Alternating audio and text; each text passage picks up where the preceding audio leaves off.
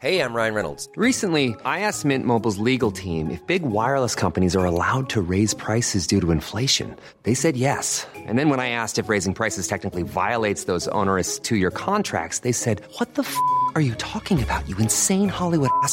So to recap, we're cutting the price of Mint Unlimited from $30 a month to just $15 a month. Give it a try at mintmobile.com slash switch. $45 up front for three months plus taxes and fees. Promo rate for new customers for limited time. Unlimited more than 40 gigabytes per month. Slows. Full terms at mintmobile.com. Ahora inicia A la Una con Salvador García Soto. A la Una. Donde la información fluye, el análisis se explica y la radio te acompaña. A la Una con Salvador García Soto.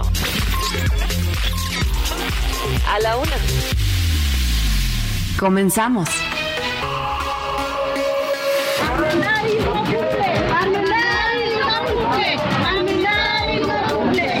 Claudia Sheinbaum, ¿de verdad estás de acuerdo que demuelan mi casa y las de mis vecinos?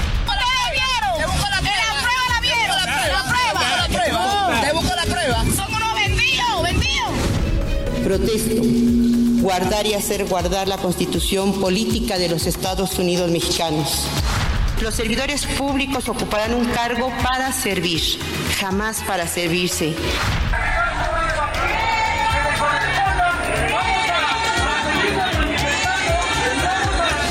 Vivimos en un país sísmico. Ha temblado en el pasado y seguirá temblando.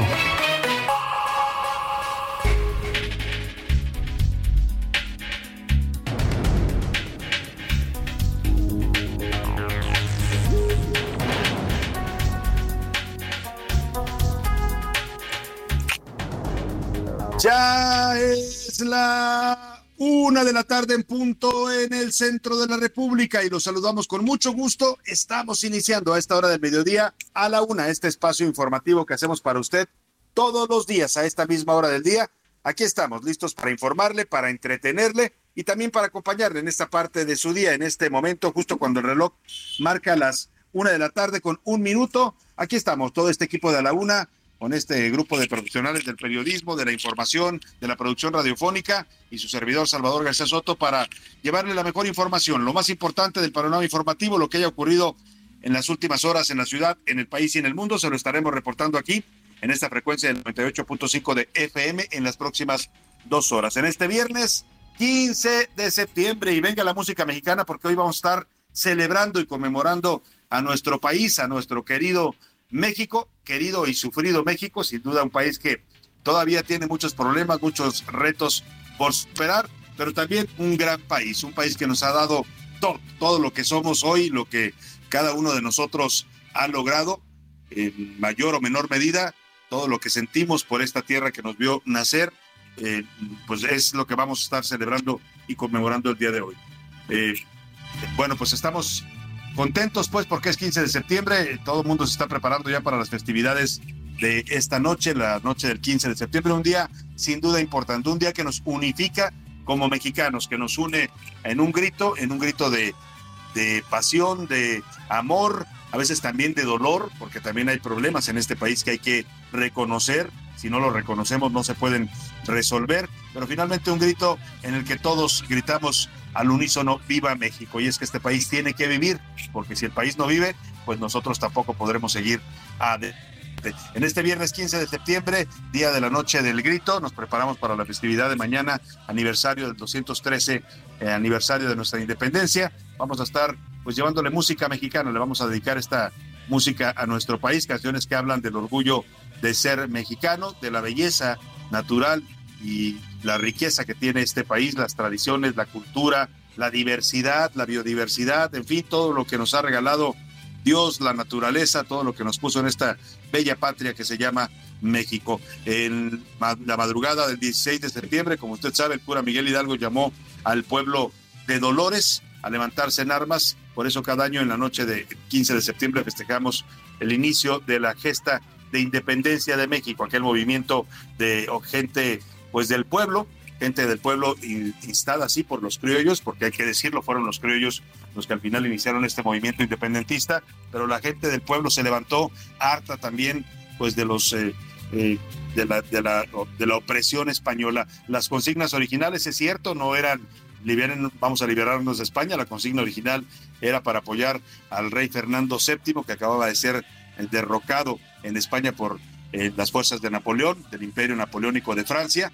Ese fue el origen, pero después, claro, se convirtió en un movimiento pues que pidió la independencia de esta república, de este país que hasta entonces se llamaba la Nueva España, que era colonia del reino español y que a partir de eso surge como una nación independiente en el mundo. Hoy es cumpleaños de México, pues para que me entienda, 213 años cumple de existir este país, este lugar, este, esta parte del universo que llamamos México. Y vamos a estar con mucha información, vámonos directo, si le parece, viva México, el país se alista ya para celebrar el tradicional grito de independencia en su aniversario 213. Miles de familias, gobiernos en los municipios, en los estados, en la nivel federal, se preparan ya para la celebración de esta noche, pues con todo lo que significa la preparación del grito, los antojitos mexicanos, la música, todo lo que se necesite para celebrar, ¿por qué no? Un buen tequila, un buen mezcal, que son las bebidas que en este momento eh, nos representan en el mundo, así es que, pues a decir salud, siempre con moderación, pero sí con mucho orgullo de ser mexicanos. Y también también le voy a contar del banderazo. Hoy el presidente López Obrador y la gobernadora, gobernadora ya eh, tomó posesión, Delfina Gómez, como gobernadora del Estado de México. También acudió el exgobernador Alfredo del Mazo. Oiga, la abuchearon a Del Mazo en la inauguración de lo que se llama el tren interurbano México-Toluca. Una inauguración bastante singular porque el tren no está terminado. Mire, se llama Tren Interurbano México-Toluca porque se supone que va a conectar las ciudades de Toluca y la Ciudad de México.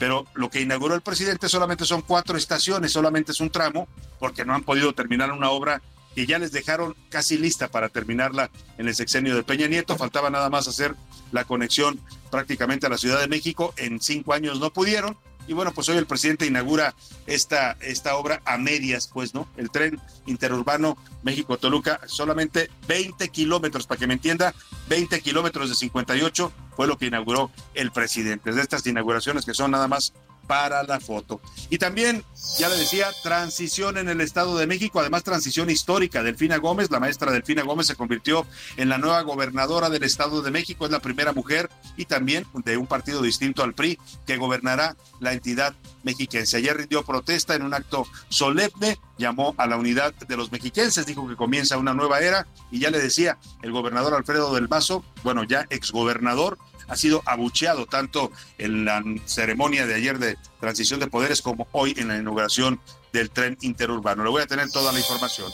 Y disputa, el embajador de Estados Unidos en México, Ken Salazar, reconoció que las diferencias entre los dos países en materia energética sí ameritan, dice el señor Ken Salazar, un panel formal para dar solución al desencuentro. Es decir, Estados Unidos insiste en llevar esto a los paneles del TEMEC. Y agarrón, Claudia Sheinbaum y Xochitl Galvez protagonizaron un agarrón en las redes sociales. Xochitl reclamó que la, intención de demoler su casa que propuso el partido Morena en la Ciudad de México y Claudia Sheinbaum no se quedó callada. Le voy a dar todos los detalles de este asunto de que de verdad ha expuesto eh, pues un adelanto de lo que va a ser la disputa presidencial, ¿eh? porque se está poniendo cada vez más intensa con temas tan absurdos como querer demolerle la casa a una de las aspirantes presidenciales. Y de pelos, hoy es viernes y Mauricio Rogerio viene a la cabina para darnos su sección de pelos. Vamos a ver qué nos trae de tendencias en los cortes de cabello, en la moda de la apariencia de hombres y mujeres. En fin, ya nos comentará Mauricio Ruggeri sus temas. En los deportes, viva el clásico. Este fin de semana se jugará el clásico América Chivas en la versión varonil y femenil.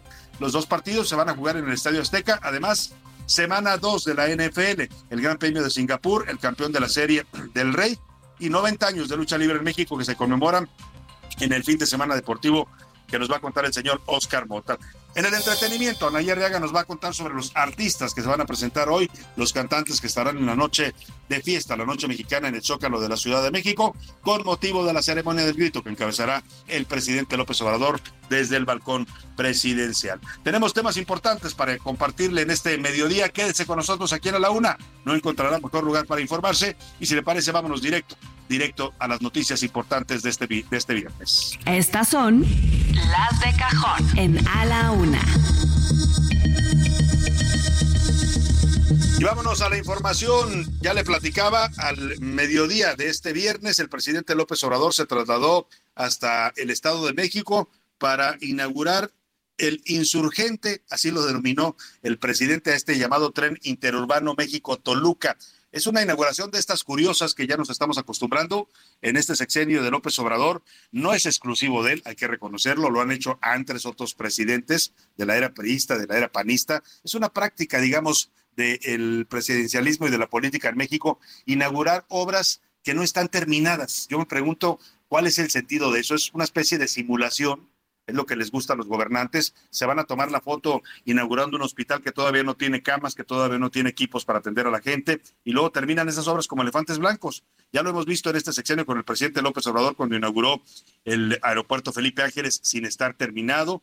Luego fue a inaugurar la refinería de Dos Bocas, que todavía no refina nada. Está próximo a inaugurar en diciembre el tren Maya, que tampoco va a estar terminado. Y hoy, en esta tendencia de la política mexicana de simular que se hacen las cosas cuando no están totalmente terminadas, pues el presidente se fue hasta esta zona de Toluca para inaugurar una parte, apenas una parte, ni siquiera la mitad de lo que va a recorrer el tren interurbano México-Toluca. Inauguró el, tramo que va de la estación de Sinacantepec a Lerba. Son 20 kilómetros de los 58 que tendrá esta ruta ferroviaria que va a trasladar a personas desde Toluca a la Ciudad de México y viceversa. Se trata, ya le decía, de las estaciones de Sinacantepec, Pino Suárez, Toluca Centro, Tecnológico Metepec y Lerba son las cinco estaciones que fueron inauguradas. Le faltan todavía pues más de la mitad de las estaciones que formarán este sistema de transporte. El tren recorrerá aproximadamente en un tiempo de 16 a 20 minutos el primer tramo de Sinacatepec a Lerma, lo que en auto sería aproximadamente una hora.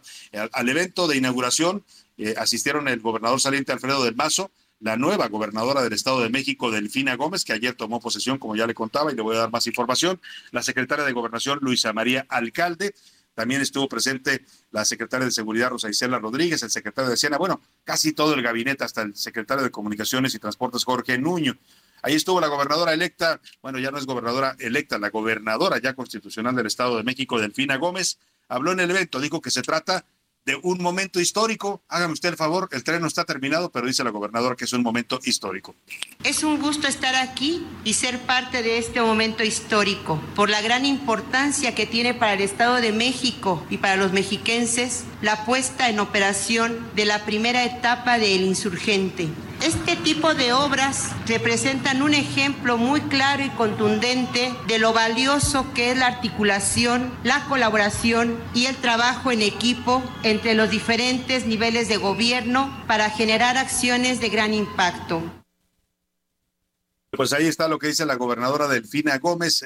dice que es un momento histórico, a pesar de que la obra no está terminada. Pues yo diría que se guardara esta definición para cuando ya esté el tren completo, entonces sí podemos hablar de un momento histórico. Por su parte, el presidente López Obrador dijo que en su sexenio no podría haber obras inconclusas. Perdón, mala noticia para el presidente, ya las hay.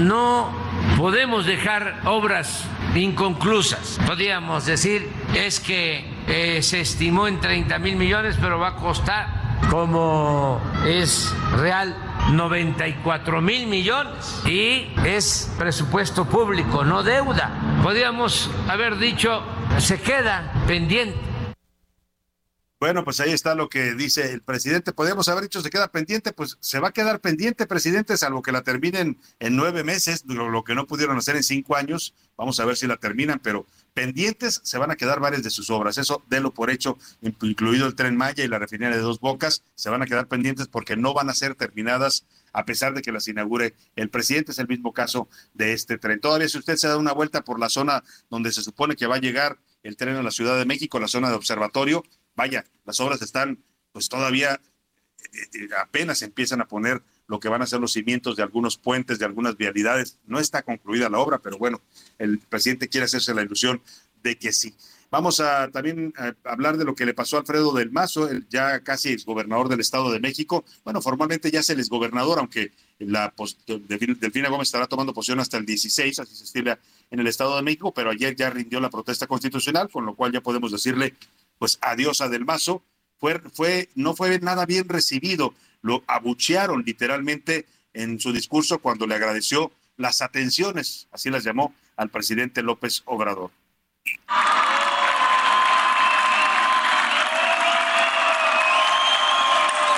Muy buenas tardes, quiero agradecer nuevamente la presencia del presidente constitucional de los Estados Unidos mexicanos.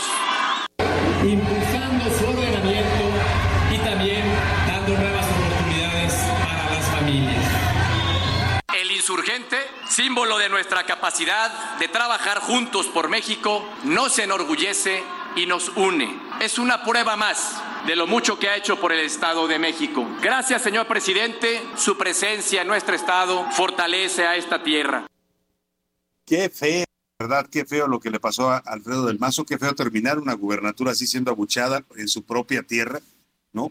Todavía no concluye oficialmente su gobierno. Se supone que termina mañana, bueno, en la primera hora, el primer minuto, a partir de las 12 de la noche, pues ya Delfina Gómez se sienta en el cargo de gobernadora, ya rindió protesta de manera formal, ya se le puede decir gobernadora Delfina Gómez, pero qué despedida para Alfredo del Vaso, ¿eh? Qué despedida de verdad. Esto habla pues de un gobierno que no, no termina siendo bien visto por los mexiquenses y sobre todo que termina pues muy lastimado por todo lo que pasó en las pasadas elecciones y esta imagen y esta idea de que se entregó a los brazos del presidente López Obrador, del partido Morena, que se dio el, Estado sin pelear, pues sin dar la batalla electoral. En fin, ahí está cada quien, como dicen, siembra lo que cosecha y Alfredo del Mazo se llevó estos abucheos hoy ahí en Toluca. Ya le decía, Delfina Gómez tomó protesta ayer jueves como gobernadora constitucional del Estado de México para el periodo 2023-2029. Es la primera mujer, esto sí es histórico, hay que decirlo, la primera mujer que va a gobernar este Estado tan complejo y tan importante. Es uno de los estados más grandes del país, con mayor población y por lo mismo, pues uno de los estados mm, eh, que son prioritarios en algunos eh, temas como los temas políticos. Pidió la de nueva gobernadora trabajar en unidad y destacó cuatro puntos de lo que va a ser su administración, combatir la corrupción, la inclusión, el desarrollo y la promoción de la paz. Así habló la primera gobernadora en la historia del Estado de México y también la primera gobernante que no pertenecerá al Partido Revolucionario Institucional. Protesto. Guardar y hacer guardar la constitución política de los Estados Unidos mexicanos, la constitución política del Estado libre y soberano de México, las leyes que de una y otra emanan y desempeñar leal y patrióticamente el cargo de gobernadora que el pueblo me ha conferido, mirando por sobre todo por el bien y prosperidad.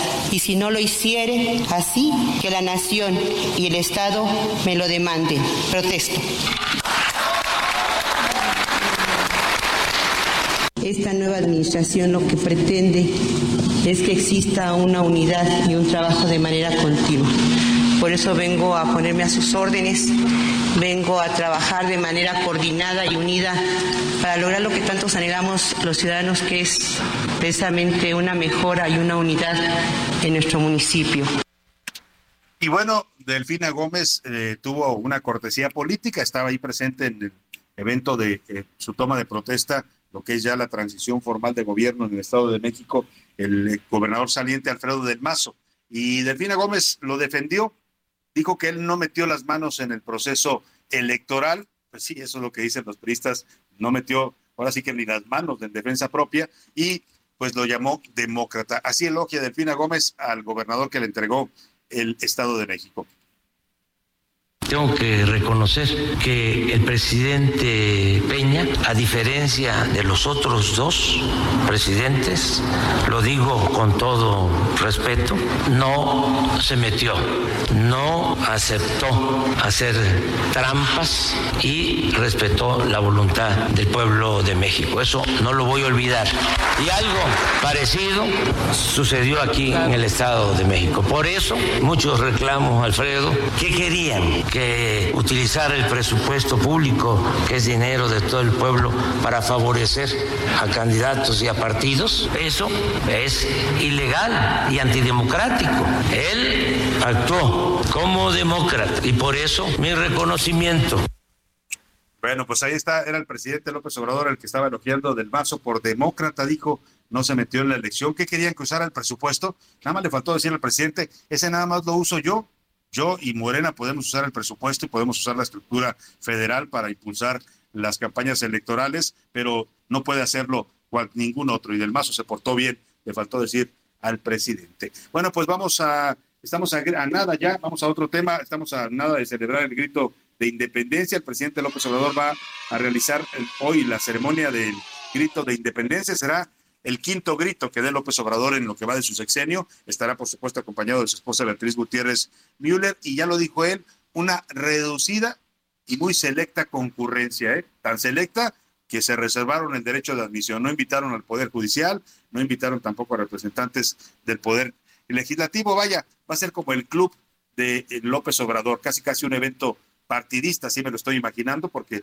pues el presidente dijo que no van a ir con los que no se lleva bien, o sea, solo va a invitar a gente que le caiga bien a la ceremonia oficial en Palacio Nacional. Se prevé que comience desde las 11 de la noche en este 15 de septiembre y que tenga una duración de entre 30 y 60 minutos en la en el circo, pues, en la, festividad, en la música va a estar el grupo Frontera y Yaritza y su esencia, estos que tanto criticaron en las redes sociales, estos jóvenes mexicoamericanos que tanto los destrozaron por criticar la comida mexicana, pues van a estar ahí amenizando la velada. Vamos hasta el primer cuadro de la Ciudad de México, ahí en el Zócalo Capitalino se encuentra Gerardo Galicia, nuestro reportero que está presenciando los preparativos ya para el inicio de la ceremonia del grito. Ya empieza a llegar gente por allá a la zona del Zócalo. Gerardo, te saludo, buenas tardes.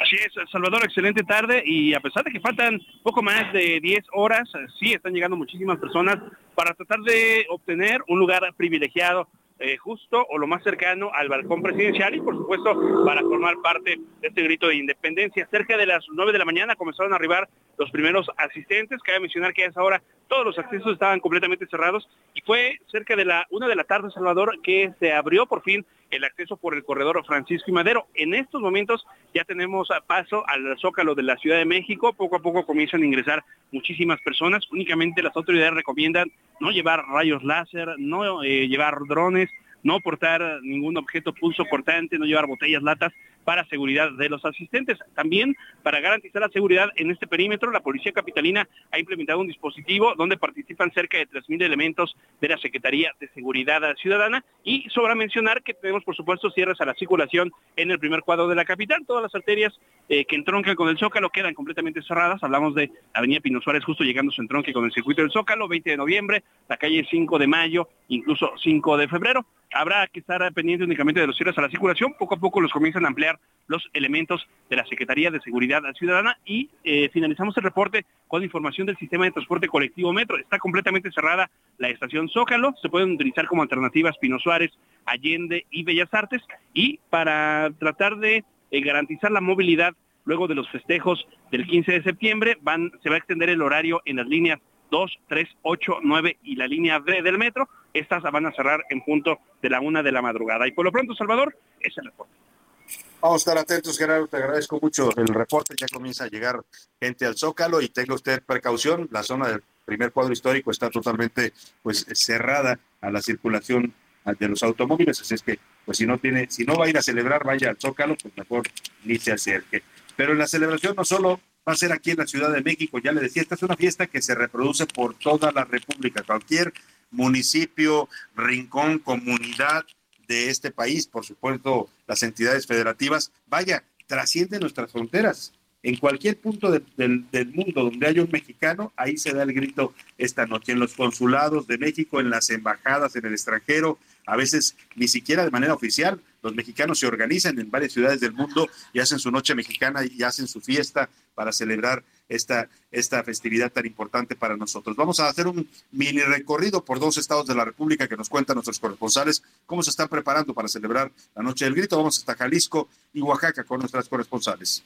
El Centro Histórico de Guadalajara está listo para recibir a los visitantes que se esperan participen en las fiestas patrias que se van a llevar a cabo en el primer cuadro de la capital jalisciense. Y es que de acuerdo con estimaciones se espera que sean al menos 85 mil personas quienes estarán dejando una derrama por persona de entre 300 y 500 pesos. El día de hoy también ya se informó en dónde estarán colocados los ingresos luego de estos filtros de seguridad que se instalaron en el primer cuadro. Estarán en Santa Mónica e Hidalgo, Independencia y Paseo Alcalde, Paseo Alcalde y Juárez, Paseo Collado y el Paseo Hospicio. Salvador, En Oaxaca las fiestas patrias se celebrarán con diversos eventos, tanto culturales y musicales. Desde el balcón principal de Palacio de Gobierno en el centro de la capital, el gobernador Salomón Jara dará su primer grito de independencia unos minutos antes de las 23 horas y se conectará con la transmisión de la presidencia de la República para ver en todas las plazas públicas la ceremonia oficial en el Zócalo de la Ciudad de México con el presidente Andrés Manuel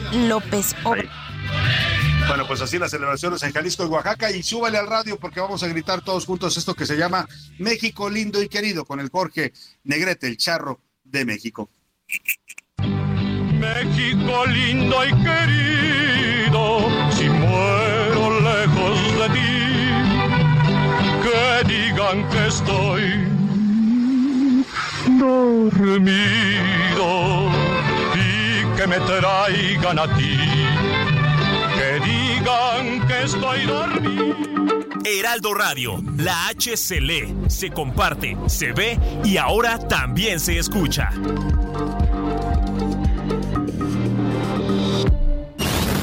Ya estamos de vuelta en A la Una con Salvador García Soto. Tu compañía diaria al mediodía. La rima de Valdés. ¿O de Valdés la rima? Es el penúltimo grito que va a dar el presidente. Tenemos que estar pendientes por si se pone malito. Es que está medio viejito y ya no grita tan recio. Y para colmo, es renecio, no quiere ninguna ayuda. A ver si no le da cruda y acaba pagando el precio. Y a la hora de la campana manejar con el badajo, que no vaya a ver para abajo, cual si no hubiera mañana, que sea convivencia sana y que no se sobreesfuerce. No vaya siendo que ahí tuerce su gran rabito la puerca, aquel le falta una tuerca, lo que pase está por verse. Ya veremos qué se inventa en el grito aquel señor, que no salga por favor porque luego lo lamenta. Alguna viva que atenta, que vivan también los narcos. Ahí sí, mi rayita Marco, pues nomás eso le falta. Parece que dicen salta y él brinca y hasta con zancos. Que coman mucho pozole y su chilito en hogada ¿Por qué no una mariscada, cochinita o un buen mole, un tamalito, un atole, tequilitas o mezcales, un sotol para esos males, bacanora, hasta charanda, Staventún también manda, ¡Viva México, carnales! Buenas tardes, mi nombre es José Carlos. Mi grito es ¡Viva México! Hola, yo soy Guillermina Flores y hoy quiero decir que ¡Viva México! Hola, soy Alexis. ¡Viva México! Hola, yo soy Elian Leonardo Mota y ¡Viva México! Hola, yo soy Ismael Flores y quiero decir ¡Viva México! Somos estudiantes de psicología.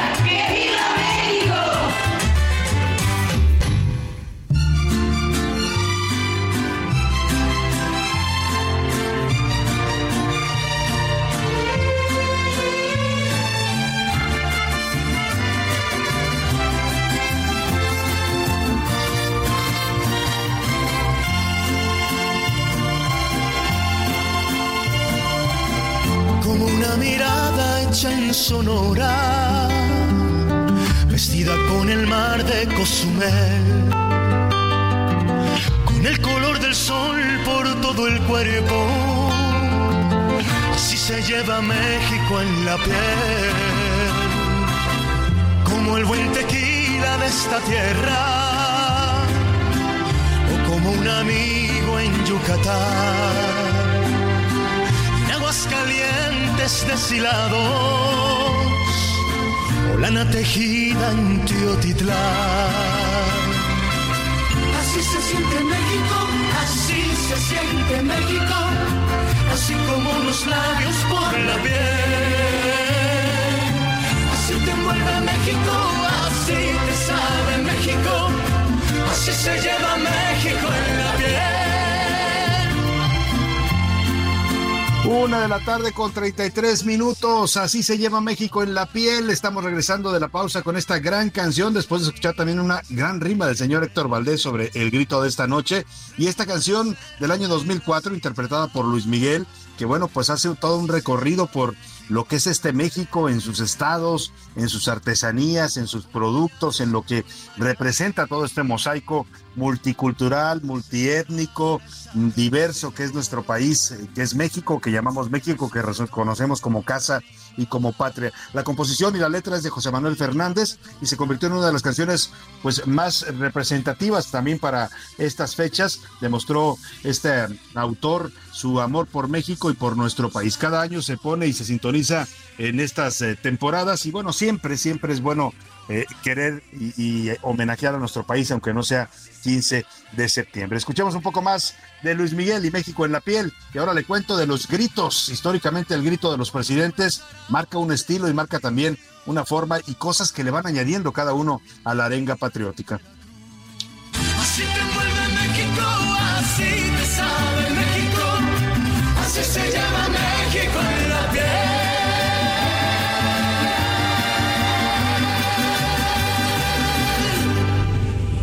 A la una.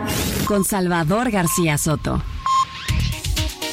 Oiga, ya le decíamos, hoy por la noche se da el grito, por supuesto se da en muchas partes de México, en todas partes prácticamente del país, en cada rincón de la República, en el extranjero, en los consulados, en donde quiera que haya un mexicano se grita, pero sin duda la ceremonia principal y de la que parten muchos mexicanos, yo le platicaba ayer y seguramente usted lo hace cada año, muchas de la costumbre en este 15 de septiembre es reunirse en familia, convivir, hacer una cena mexicana, eh, a veces la gente se pone sus trajes típicos o sus eh, moños, las mujeres sus moños tricolores, los hombres se ponen algún motivo mexicano. Y, y bueno, pues se convive y cuando es, son las 11 de la noche en punto, la gente prende la televisión para ver en la televisora que cada quien desee, porque hay transmisiones eh, en todos los canales, pero bueno, normalmente la señal sale oficialmente desde la presidencia de la República y se pone la ceremonia oficial para dar el grito al mismo tiempo que lo hace el presidente en turno. Eh, cada presidente ha hecho y ha puesto su sello personal, su estilo en el grito depende también eh, cómo sea su voz, cómo sea su enjundia a la hora de gritar, la pasión que le meta, pero también además agregan cada uno frases. ¿eh? Históricamente, la arenga patriótica del 15 de septiembre, pues es Viva México, vivan los héroes que nos dieron patria, vivan a Allende, viva Morelos, viva el cura Hidalgo, viva José Ortiz de Domínguez, vivan los hermanos Aldama, todos los héroes de nuestra independencia, pero cada presidente la ha ido sumando, ¿no? Se volvió costumbre, sobre todo a partir de la era de Vicente Fox, que es la primera alternancia en la presidencia de México, histórica. Vicente Fox añade esto de viva la transparencia y viva en algunos otros temas. También Calderón mete su, propio sello. Él lo ha hecho también, lo hizo Peña Nieto y lo, hace, lo hará ahora López Obrador. Eh, eh, vamos con Iván Márquez que nos hace un recorrido sobre qué es lo que va a introducir hoy el presidente. Le adelanto, se lo digo porque lo va a decir hoy en la noche, ayer nos lo comentaron desde la presidencia de la República. El presidente sumará a sus arengas, una que diga vivan los migrantes. Me parece bueno que el presidente celebra a los migrantes, espero que lo diga en el sentido de, pues, lo que significan para los mexicanos que van y abandonan su patria para ir a luchar a otro país y mandar dinero a sus familias, no porque los enorgullezcamos pues de, expulsarlos. Iván que nos hace un recuento de los gritos presidenciales y los estilos de cada mandatario a lo largo de la historia. Los gritos de independencia de los presidentes mexicanos han tenido un sello característico de cada uno de ellos. Tan solo el panista Vicente Fox en 2006 decidió salirse de los protocolos y hacerlo en Dolores Hidalgo, Guanajuato, la cuna de la independencia. Solo que añadió a la lista de héroes a Leona Vicario. ¡Viva Josefa Ortiz de Domínguez! ¡Viva Leona Vicario! ¡Viva! Democracia. En el caso de Felipe Calderón, se convirtió en el único mandatario que dio dos gritos en un año. Esto en 2010, aunque se llevó uno que otro chiflido. ¡Viva el centenario de la revolución!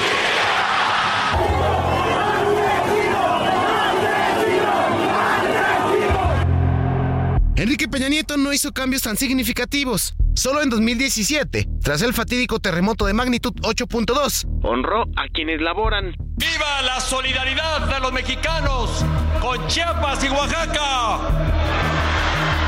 ¡Viva la independencia nacional!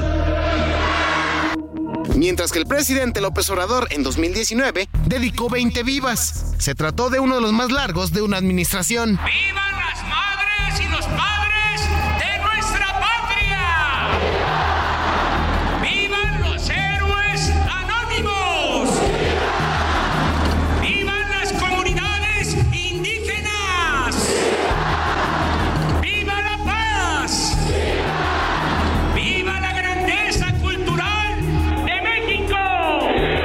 donde se alteró en mayor medida el discurso fue el año pasado. Cambió algunos vivas por muera. Mexicanas, mexicanos, muera la corrupción.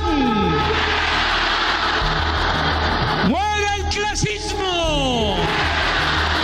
Muera el racismo. Y ahora sumará una consigna a su arenga patriótica. ¡Vivan los migrantes! Para la una con Salvador García Soto, Iván Márquez. Bueno, pues ahí está, cada presidente le pone su estilo, le agrega, le quita, le añade, ¿no? También tiene que ver con la, con la visión política de cada uno de ellos, con la ideología que representan, y López Obrador ha sido el presidente con mucho que más ha modificado esta arenga patriota en sus eh, cinco eh, años de gobierno. Hoy será el quinto, la quinta ocasión que dé el grito desde el balcón de Palacio Nacional. Y bueno, ya le decía, nos adelantaron ayer que va a incluir esta frase de vivan los migrantes. Mira, aquí en la una nos pusimos a hacer un ejercicio a partir de la inteligencia artificial. Usted sabe que ahora existen estas aplicaciones, el chat eh, SPBM o no sé cómo se pronuncia. Pues este, este chat pues de inteligencia artificial en donde usted eh, le puede pedir que le haga cualquier cosa y se la va a, a- a realizar y el equipo de la UNA se puso a hacer un ejercicio pidiéndole a la inteligencia artificial que nos dijera cómo sonarían algunas arengas en la voz del presidente López Obrador. Incluimos esta de Vivan los Migrantes y algunas otras. Ojo, repito, esto es un eh, ejercicio de inteligencia artificial, no es la voz del presidente, pero eh, la simula eh, de manera bastante cercana. Escúchelo usted. Mexicanas, mexicanos, vivan los paisanos que nos llenan de remesas, vivan los migrantes que están en Estados Unidos, fuera la oposición, que siga Morena seis años más. Bueno, ahí está. Es un ejercicio, eh, eh, digamos, eh, ficticio, ¿no? A partir de la inteligencia artificial con el chat GPT, así se llama esta aplicación donde usted puede solicitarle que le realice cualquier cosa, pero yo creo que en el fondo, si pudiera, el presidente gritaría esto que nos dijo la inteligencia artificial. Ya para mañana, 16 de septiembre, una vez que pase la noche de este 15 de septiembre, la fiesta mexicana, la celebración del grito, y bueno, depende cómo amanezca cada quien, porque también suele ser una noche donde la gente pues se entrega a la pasión y al amor por México, pero también a veces se exceden en, las bebidas espirituosas. Bueno, mañana 16 de septiembre se va a llevar a cabo el desfile militar eh, tradicional. El presidente López Obrador también estará encabezándolo desde las primeras horas de eh, mañana sábado. Habrá cortes viales en las principales calles y avenidas del centro histórico de la Ciudad de México, el Paseo de la Reforma, Juárez, Madero, Pino Suárez, el eje central entre algunas otras. El desfile comienza a las 10 de la mañana y puede ser visto por los canales públicos de televisión 11, 14 y 22, Bien. también en el canal de. YouTube de la Presidencia de la República. Además, pues, de otras televisoras privadas que también transmiten este, este tradicional desfile del 16 de septiembre. Oiga, y vamos a otros temas. A pesar de las fiestas patrias, pues la, disputa política, sobre todo ya la disputa anticipada por la presidencia, no cesa. Y en estos últimos días hemos venido viendo cómo pues, Morena empezó a hablar de irregularidades en el eh, conjunto habitacional donde vive eh, Xochitl Galvez en Polanco. Cuando le digo conjunto habitacional, no se imagine usted una unidad del Infonavit, es, una, es un condominio de lujo, pues son casas bastante grandes que están ubicadas en una zona de Polanco, ahí radica Xochitl Galvez, eh, y empezaron a sacar, a partir de lo que dijo el, ex, el delegado, exalcalde de Miguel Hidalgo, Víctor Hugo Romo, eh, morenista, pues dijo que sí había algunas faltas de permisos en, en la construcción de este fraccionamiento.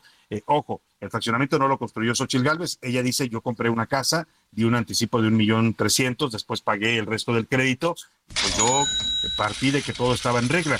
Bueno, la alcaldía confirma, incluso el alcalde panista Mauricio Tabe, que efectivamente le falta una manifestación de uso del suelo al, fraccionamiento donde vive Xochitl Galvez, cosa que no es responsabilidad de la senadora hidalguense. Pero bueno, esto se motivó todo un debate al, grado de que Morena en la Ciudad de México pidió que demolieran, escuche usted, así de absurda está la disputa política en México, que le demolieran la casa de Xochitl Gálvez, que se la tiraran, pues, porque le falta un permiso de suelo.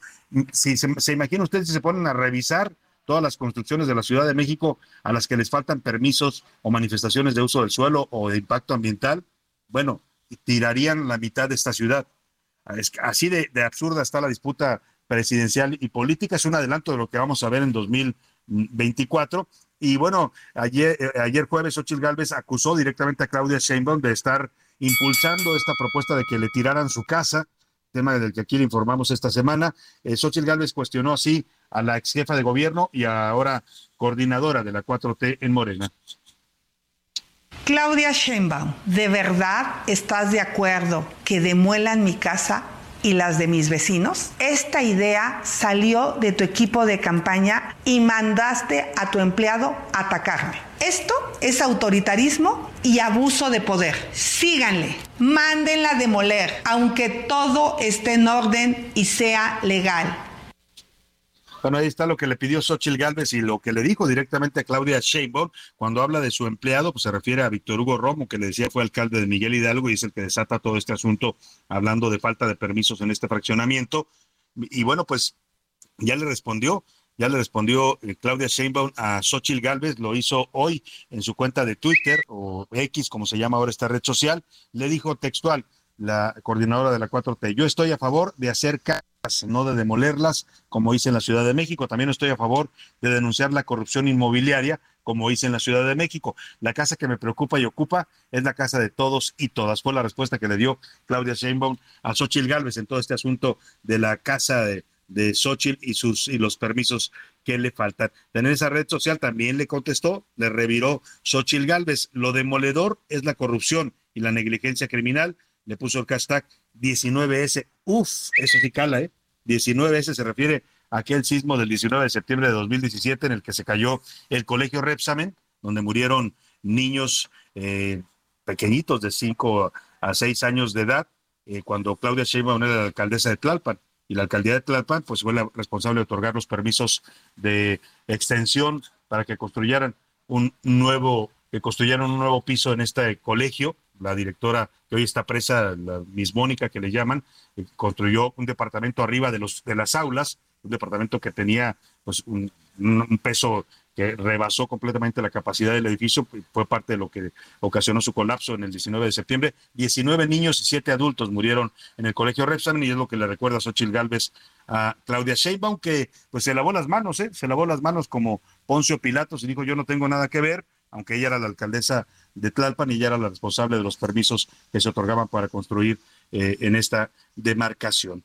López Obrador también se pronunció sobre esta polémica sobre la casa de Xochitl Gálvez ayer en su conferencia de prensa, pues dijo que él estaba en contra de esta propuesta de su propio partido Morena, que no anduvieran proponiendo ocurrencias. Escucha lo que dijo el presidente.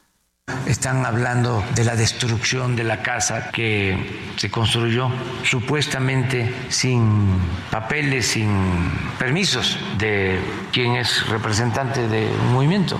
No, no, no, no, no. Ni quemar libros, ni utilizar la picota, ni el marro para destruir nada.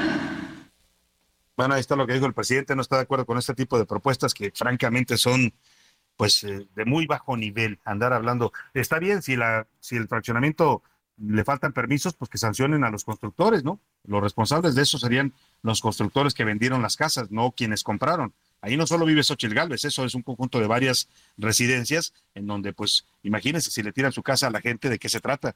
Que sancionen, sí, y que vayan y multen a los que construyeron ese fraccionamiento. Pero bueno, le digo, esto es un adelanto de lo que vamos a ver en 2024. Así de ruda de dura y de baja se va a poner la contienda por la presidencia de la República. No se auguran buenos tiempos para la política mexicana con este nivel de debate en el que estamos inmersos eh, eh, en este momento. Y mientras se debaten asuntos tan, eh, digamos, intrascendentes como este, si le falta un permiso a una casa y si la deben demoler o no, pues lo que, lo que está pasando en el país es la violencia, la violencia real del narcotráfico, que ya lo sabemos, el narcotráfico no respeta celebraciones, fiestas patrias, días de asueto, vaya, ni fiestas de guardar, ¿eh? el narcotráfico sigue rampante por todo México y vamos a ir hasta Guerrero porque continúan los ataques en contra de autoridades. Esta vez fue en contra del vicefiscal de investigación de la Fiscalía Estatal, Gabriel Hernández Mendoza. También atacaron al director de investigación, Rafael Sosa Lagunes, y sufrieron un ataque a balazos anoche los dos. Afortunadamente resultaron ilesos. Estamos hablando de que ya mataron en días pasados, esta semana y la anterior, a un eh, fiscal regional de la Fiscalía General de la República en Tierra Caliente, a un eh, coronel del ejército mexicano, un, capitán, un capitán, eh, teniente, teniente coronel del ejército mexicano fue el que fue asesinado. Después mataron al delegado de la Fiscalía General de la República y ahora atacan a estos dos funcionarios. Iban en sus vehículos oficiales, dentro, fueron atacados dentro del estacionamiento de la propia dependencia de la Fiscalía General de la Fiscalía, en este caso fue la Fiscalía Estatal en Guerrero. Vamos contigo, Carlos Navarrete, para que nos cuentes de estos ataques que están sufriendo los fiscales y los investigadores contra el crimen en Guerrero. Buenas tardes. ¿Qué tal, Salvador? Buenas tardes. Comentarte que el vicefiscal de investigación de la Fiscalía General de Guerrero, Gabriel Alejandro Hernández Mendoza, y el director de investigación, Rafael Sosa Lagunes, fueron atacados a balazos la noche de ayer, resultando ilesos ambos funcionarios. A través de un comunicado, la Fiscalía General del Estado, que encabeza el integrante de las Fuerzas Armadas, Sandra Luz Baldovino Salmerón, informó que poco antes de las 11 de la noche de ayer, ambos funcionarios fueron agredidos por hombres armados cuando se dirigían a sus vehículos oficiales, esto dentro del estacionamiento principal de la dependencia en la ciudad de Chilpancingo. La información refiere que el atentado fue perpetrado por personas desconocidas que conducían un automóvil blanco con vidrios polarizados, quienes se dieron a la fuga con dirección a Palacio de Gobierno. El comunicado señala que en el edificio principal de la Fiscalía también se encontraban los vicefiscales de prevención y seguimiento del delito, Miguel de Cruz Pérez, y el de control, evaluación y apoyo a la Procuración de Justicia, Ricardo Ferrer. Al lugar de los hechos se trasladaron elementos de la Policía Ministerial y servicios periciales para realizar las diligencias correspondientes, mientras agentes de la Guardia Nacional y del Ejército brindaron seguridad en la zona. Comentarte que este atentado ocurre a pocos días del asesinato del delegado estatal de la Fiscalía General de la República, Fernando García Fernández, y del fiscal regional de la Fiscalía General del Estado en la Tierra Caliente, Víctor Manuel Salas Cuadras. Hasta aquí mi reporte, Salvador. Buenas tardes. Muchas gracias, muchas gracias, Carlos Navarrete. Buenas tardes allá en Guerrero. Pues así está el crimen en Guerrero, ¿eh? Es todo un mensaje esto que están haciendo. Están atacando a los altos funcionarios de la Fiscalía General de la República, mataron al delegado así a balazos, están atacando a los de la Fiscalía Estatal. Y aquí le, la pregunta es si matan a los que son los fiscales, a los que deben investigar y sancionar al crimen, que andan armados, que traen escoltas, los matan de esa manera. Imagínense usted qué se puede esperar un ciudadano común, un ciudadano de a pie en Guerrero. Así de, así de grave está el asunto en Guerrero y así de indefensas están indefensos e indefensas están los guerrerenses. Mientras pasa en Guerrero, en Tamaulipas, el juez del Tribunal de Enjuiciamiento, un juez estatal Patricio Lugo Jaramillo, emitió una sentencia, yo diría histórica. Declaró culpables a 11 policías estatales por la masacre ocurrida en Camargo, Tamaulipas. Le recuerdo, en Camargo se cometió un multihomicidio en contra de 17 migrantes en un rancho que ocurrió el pasado 22 de enero de 2021. Esta masacre se volvió un eh, tema internacional porque la mayoría de los asesinados, que fueron además de asesinados calcinados en vivos, los quemaron vivos en, allá en esta zona de Tamaulipas, pues eh, fue, estuvieron involucrados muchos guatemaltecos. Vamos con Carlos Juárez porque están dictando sentencia contra estos policías. Todos ellos eran policías del Grupo de Operaciones Especiales de Tamaulipas, policías que se dedicaban a asesinar y a desaparecer gente en Tamaulipas. Hola, ¿qué tal Salvador? Muy buenas tardes, qué gusto saludarte a ti y a todo tu auditorio. Te comento que un juez del Tribunal de Enjuiciamiento, Patricio Lugo Jaramillo, declaró culpables a una mujer y a 11 hombres de la Policía Estatal detenidos por la masacre de Camargo, Tamaulipas, en donde fueron asesinados 17 migrantes y dos traficantes de personas. Un agente se arrepintió hace algunos meses y aportó el relato de lo que realmente sucedió a la Fiscalía General de Justicia del Estado de Tamaulipas. Hay que recordar que el asesinato de 17 migrantes y dos traficantes eh, ocurrió en un rancho entre los municipios de Camargo y Gustavo Díaz Ordaz, a escasos kilómetros de Estados Unidos y sucedió el pasado 22 de enero del 2021. Una semana después, el gobierno de Francisco García Cabeza Vaca dio a conocer que habían sido detenidos dos elementos de seguridad pública integrantes del cuerpo llamado GOPES.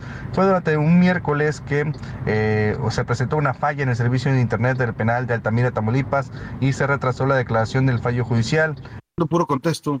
Bueno, pues ahí está, todo esto ocurrió en el gobierno de Francisco García Cabeza de Vaca, el gobernador panista, policías que se dedicaban a secuestrar y asesinar personas en Tamaulipas. Eso fue lo que pasó el sexenio pasado en ese país. Nos vamos a ir a la pausa con esta canción. Antes de la, antes de la música, rápidamente le hago las preguntas de este, de este viernes. Hoy celebramos 213 años de la independencia yo le quiero preguntar qué tan orgulloso se siente usted de ser mexicana o mexicano. Le doy tres opciones. Muy orgulloso, este es mi país y lo amo.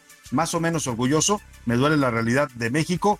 O de plano, lo voy a decir textual como se grita, viva México, cabrones. Y por cierto, mándenos su grito, el, su viva México. ¿Por qué grita usted viva México? ¿Por qué? ¿Por qué razón usted grita Viva México? la segunda pregunta tiene que ver con esta inauguración del tren inconcluso, del tren México-Toluca. ¿Qué piensa de este tipo de inauguraciones? ¿Está bien que inauguren obras que no están terminadas? Bueno, pues respóndame esta pregunta que le hago al 5518 41 51 99. Y nos vamos con esto de Timbiriche. Eran unos niños en 1982 y le cantaban así a México.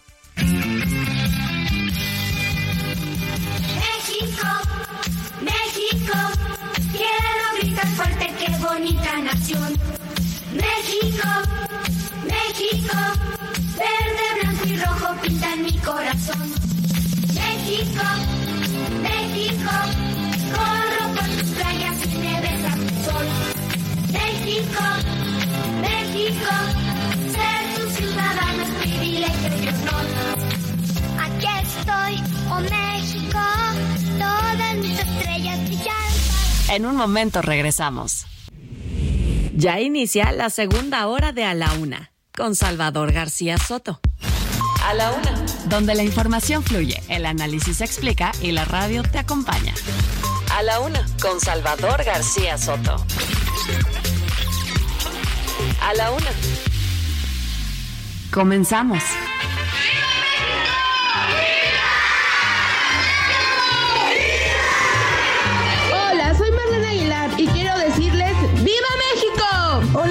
Mónica. ¡Viva México! Hola, soy Priscila Argüello y que viva México. Hola, yo soy Cruz del R de Rudo y que viva México y la lucha libre. Hola, nosotras somos Carla, Valeria y Vicky Sierra. Y ¡Viva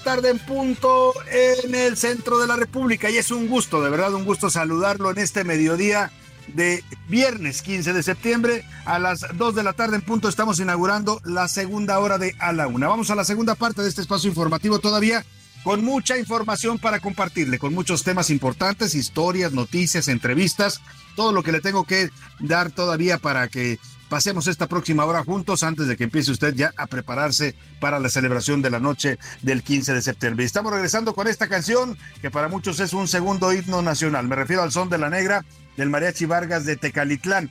Pocas canciones tienen esta capacidad para de, hacer que un mexicano brinque de inmediato, se active esa fibra nacional, esa fibra eh, pues de sentirse orgulloso de ser mexicano. Yo diría que es primero nuestro himno nacional, luego quizás esta y el guapango de Moncayo, que también es otra canción que nos levanta el ánimo de ser mexicanos. Y bueno, esta versión espléndida del Mariachi Vargas de Tecalitlán, de esta canción emblemática del, no solo de la música del mariachi, sino de la música mexicana, la primera grabación que se registró de esta canción se atribuye al grupo de los trovadores tamolipecos en 1929.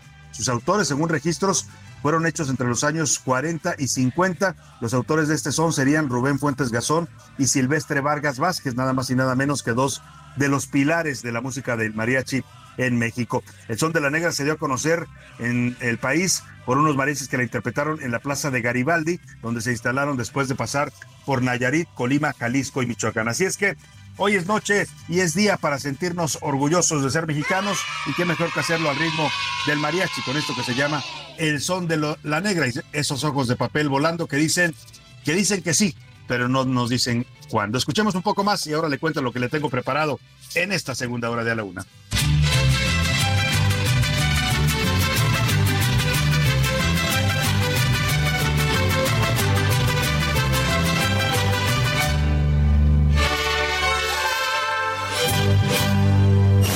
A la una, con Salvador García Soto.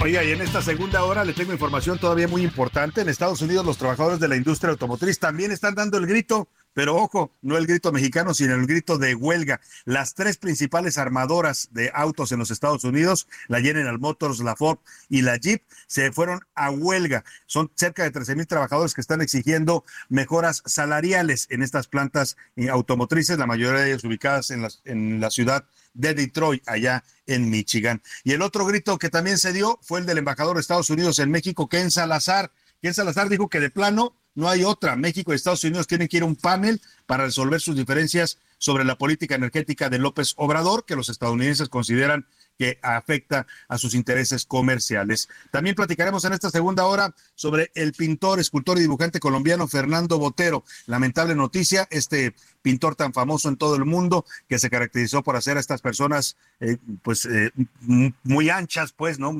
Mucha gente dice gorditos. La realidad es que él siempre ha explicado que no se trata de gordura lo que reflejaba su arte, sino de presentar el cuerpo humano en dimensiones no tradicionales. Estoy hablando de Fernando Botero. La noticia triste para el mundo del arte es que murió hoy a los 91 años de edad debido a complicaciones respiratorias. Vamos a ir hasta Medellín, Colombia, donde ya se le están rindiendo homenajes a este gran autor, este gran pintor y escultor que puso en alto el nombre de Colombia y particularmente de su ciudad natal, Medellín. Y buena noticia, la empresa cervecera Heineken va a construir en 2025 una planta en Yucatán, una planta que genera, generará más de 2.000 empleos para los yucatecos. Les tengo todavía información en esta segunda hora, información importante, así que quédese con nosotros, vámonos si le parece a, directo a la información. A la una, con Salvador García Soto. Oiga, ya le decía, el embajador de Estados Unidos en México, Ken Salazar, se pronunció hoy sobre esta diferencia energética que tienen México y Estados Unidos. Usted sabe que México pues tiene una nueva política energética a partir de este gobierno, el gobierno de López Obrador, una política que le dio prioridad a las empresas del Estado en materia energética, te estoy hablando de Comisión Federal de Electricidad y Petróleos Mexicanos, a diferencia de lo que hizo el, el, gobierno anterior, el gobierno de Peña Nieto, pues que abrió a la inversión privada el sector energético mexicano, López Obrador llegó y dijo, a ver, no, vamos a hacer otra reforma y le dio para atrás a muchas de estas aperturas, empezó a cancelar contratos o a condicionarlos, empezó a hostigar a empresas eh, extranjeras que invertían en México como Iberdrola y esto empezó a desatar pues evidentemente también afectó intereses de empresas de los Estados Unidos. Muchas de ellas que invierten en el sector petrolero y en el sector eléctrico son empresas originales de los Estados Unidos y de Canadá. Esto provocó pues que Estados Unidos empezara a, cuestionar y a pedir explicaciones sobre esta política que ellos llaman nacionalista, estatista y que afecta a los intereses de sus inversores. Bueno, pues el embajador dijo en todo este contexto que de plano no hay otra para resolver esta diferencia que tienen México y Estados Unidos tienen que ir a un panel en el Tratado de Libre Comercio, en el llamado TEMEC, del Tratado de Libre Comercio entre México, Estados Unidos y Canadá. Así lo dijo el señor de la Tejana, Ken Salazar. Me parece que las diferencias son grandes, suficientes, que sí se debería ver a un panel formal para que haya la decisión, porque las consultas a veces son eh, nomás reuniones eh, donde tratan de avanzar a ver si se haya una solución. me parece que las diferencias eh, son grandes, suficientes, que sí se debería de llegar a un panel formal. Bueno, pues ahí está el embajador diciendo, tenemos que ir al panel, no hay otra manera de resolver esta diferencia. Y en los Estados Unidos también ya le decía, se está declarando hoy una huelga pues monumental. casi 13 mil trabajadores de las eh, tres principales plantas automotrices de ese país, las más grandes, las grandototas, Ford, General Motors y esta eh, marca de Jeep, están declarándose en huelga. Eh, exigen un aumento del 40% a su salario.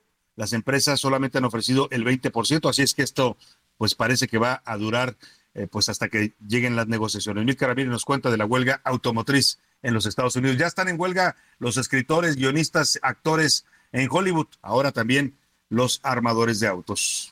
Buenas tardes, Salvador. En Estados Unidos, las tres grandes plantas automotrices estallaron en huelga. Se fueron a un paro total 12.700 trabajadores de la planta de ensamblaje Bronco de Fort Wayne, Michigan, la planta de ensamblaje de camionetas pickup medianas de GM en Wentzville, Missouri, y la planta de ensamblaje de Jeep en Stellantis, en Toledo, Ohio. La huelga estalló el primer minuto de este viernes debido a diferencias contractuales entre los líderes sindicales con las empresas. Así, la madrugada de hoy, los trabajadores salieron a las calles con pancartas y tocaron los claxons de vehículos para empezar el paro.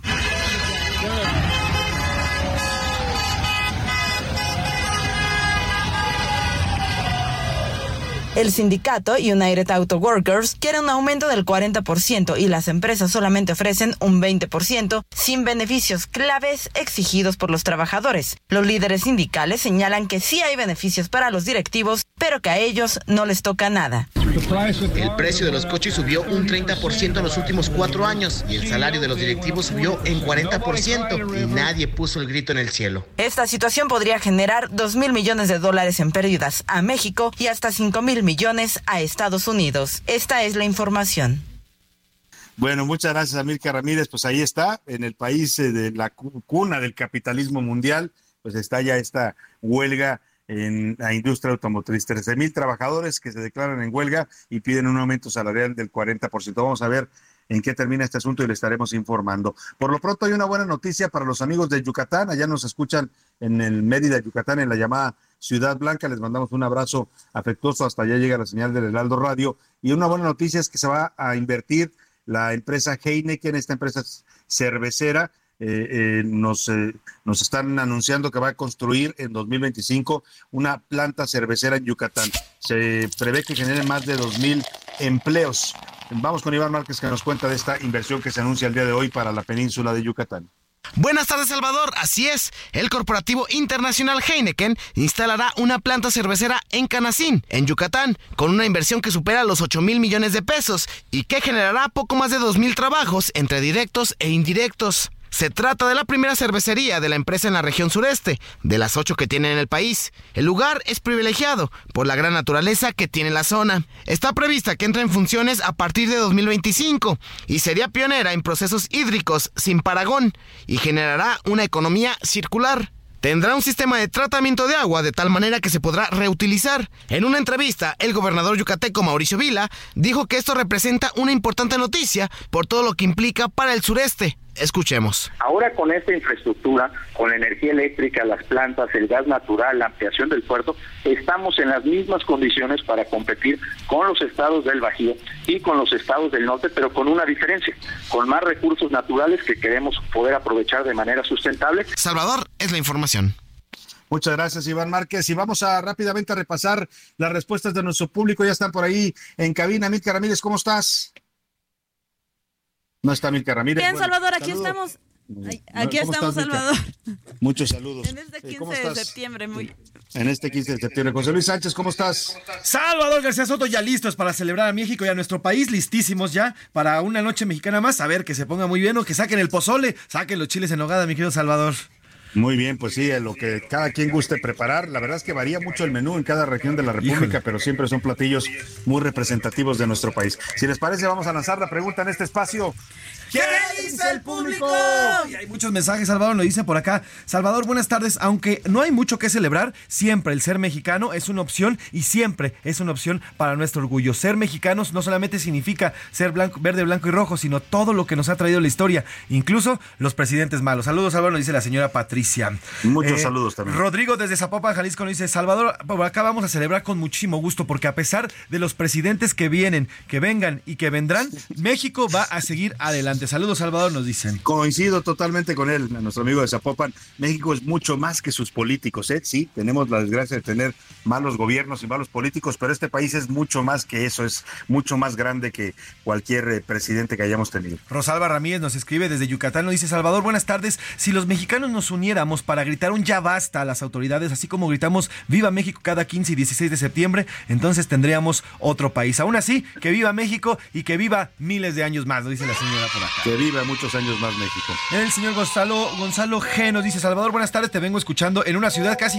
casi vacía. Las calles están, están vacías aquí en la capital y eso nos da mucho gusto. Que viva México, nos dicen por acá, Salvador. Oye, es que reportaban ayer mucha actividad en las centrales camioneras, en el aeropuerto, estaban llenos los vuelos, mucha gente en carreteras.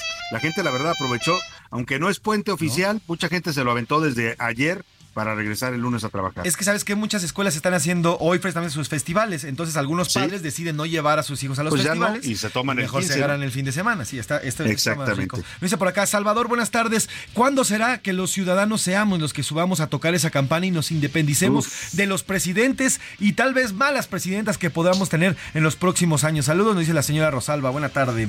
Qué interesante que dice las presidentas, porque sí podemos tener una presidenta en 2024 y qué, qué bonito eso que dice. Ojalá algún día los ciudadanos podamos también dar el grito ahí en Palacio Nacional.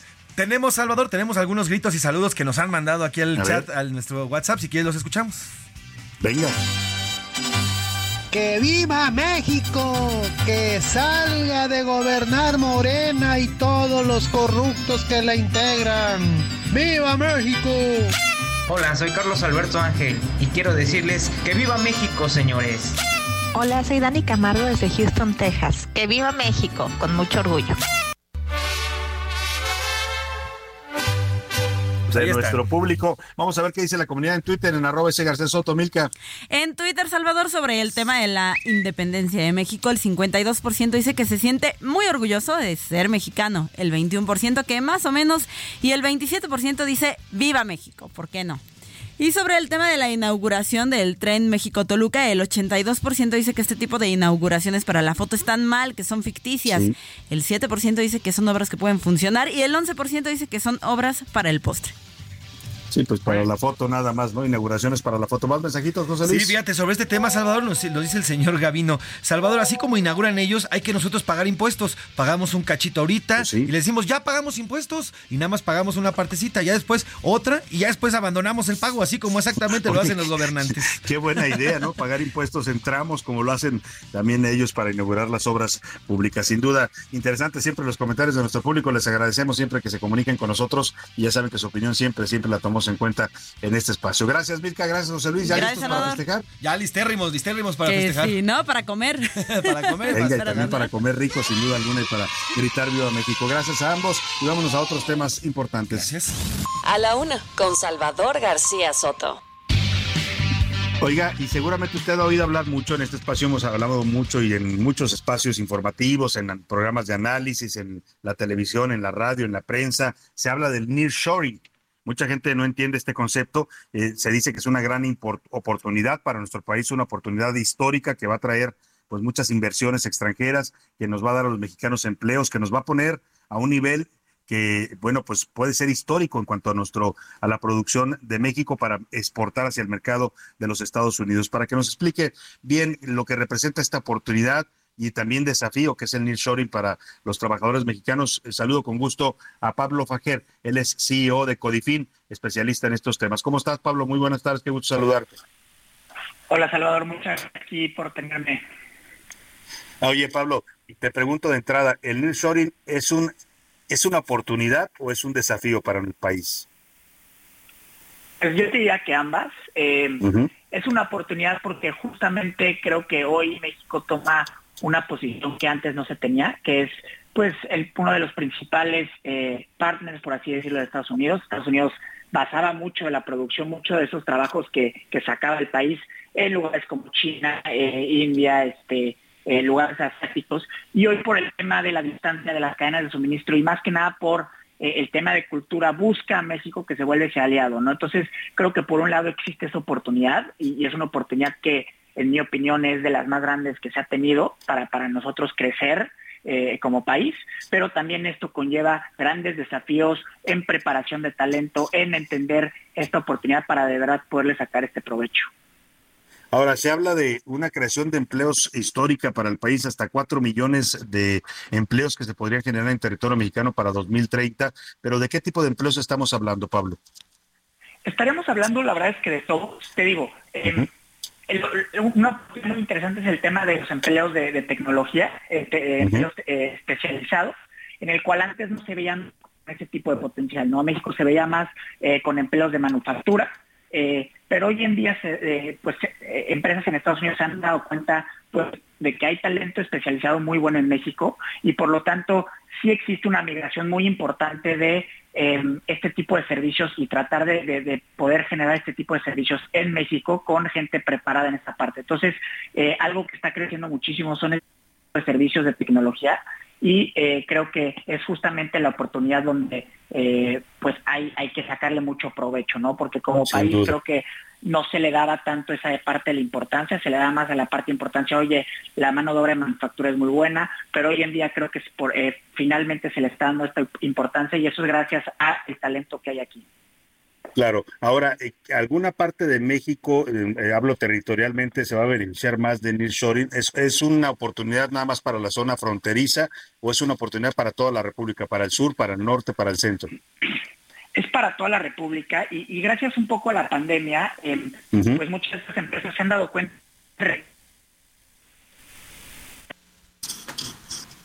Ah, se nos perdió la comunicación con Pablo Maluf, que estábamos hablando de estas eh, importantes, Pablo Fajer, perdón, importantes eh, oportunidades que representan Nearshoring. Vamos a ver si lo retomamos. La verdad que eh, está interesante. Pablo, nos estabas diciendo, ah, la oportunidad es para, para cualquier estado de la República.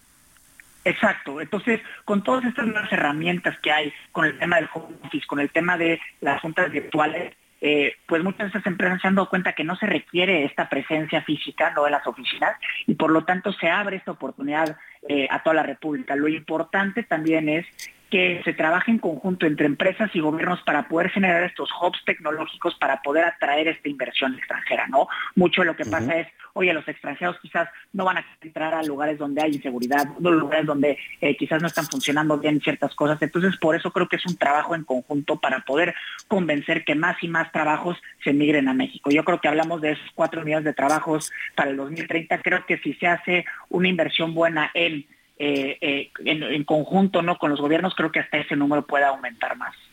Claro. Eh, Pablo, Codifin, tú eres CEO de Codifin, es una empresa que se propone y su objetivo es potencializar el talento mexicano, sobre todo en la industria de la tecnología. ¿qué, servicios ofrece? Cuéntanos rápidamente para que la gente también y los, la gente que nos escuche y tenga algún negocio que quiera potenciar para Nearshoring pueda contactarse con ustedes.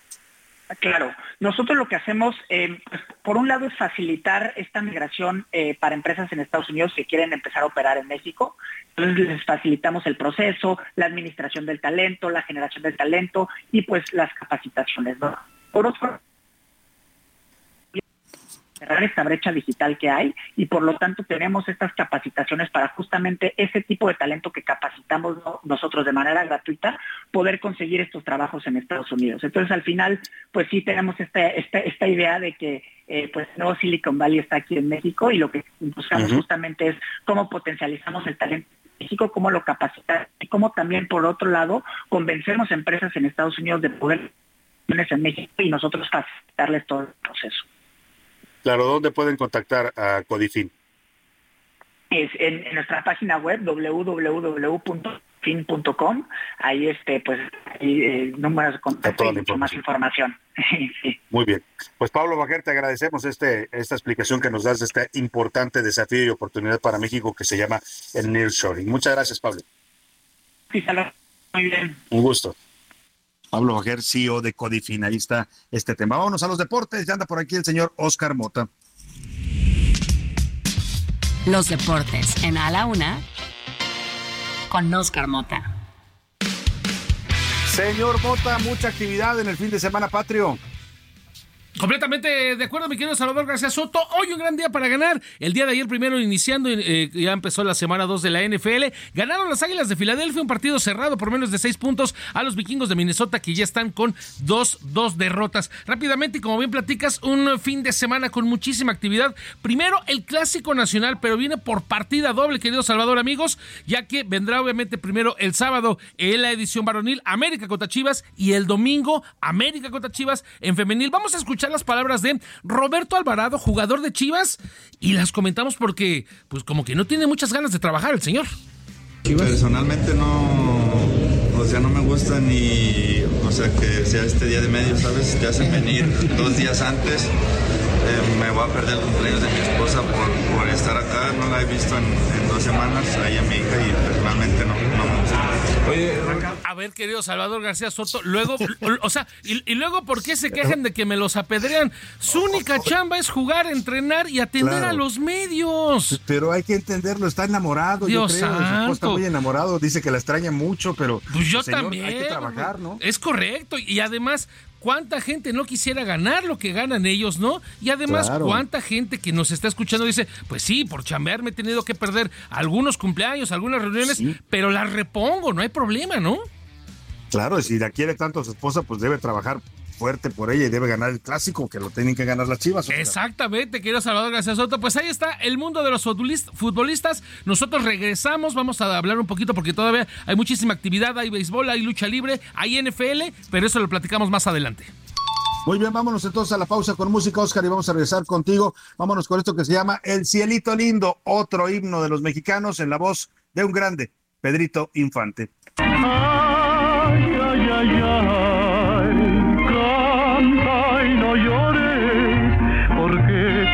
cantando se alegran cielito lindo los corazones.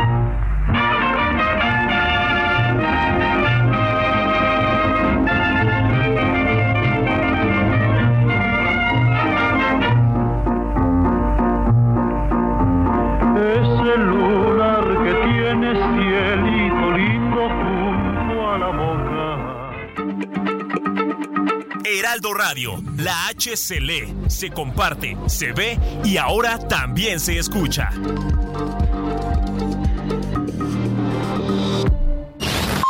Ya estamos de vuelta en A la Una con Salvador García Soto. Tu compañía diaria al mediodía. Para mí, darlo todo contra el cáncer Es la esperanza en sus ojos cuando decimos que el tratamiento es gratuito. Es su sonrisa a pesar de los obstáculos. Es ver que todos los días hay una nueva oportunidad para todas. En el gobierno de Nuevo Nuevo León lo damos todo contra el cáncer de mama. Nadie perderá el patrimonio por luchar contra esta enfermedad. Con la cobertura universal le brindamos seguridad y tranquilidad a todas las pacientes. El gobierno del nuevo Nuevo León.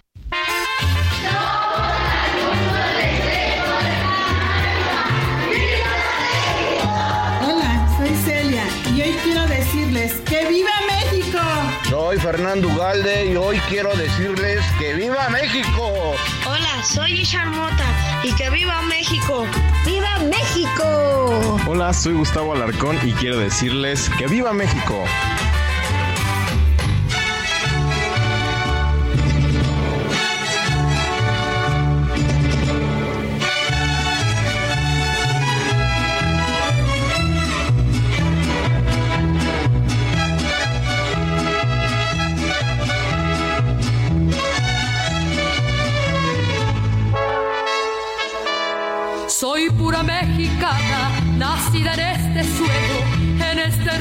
Tierra que es mi nación.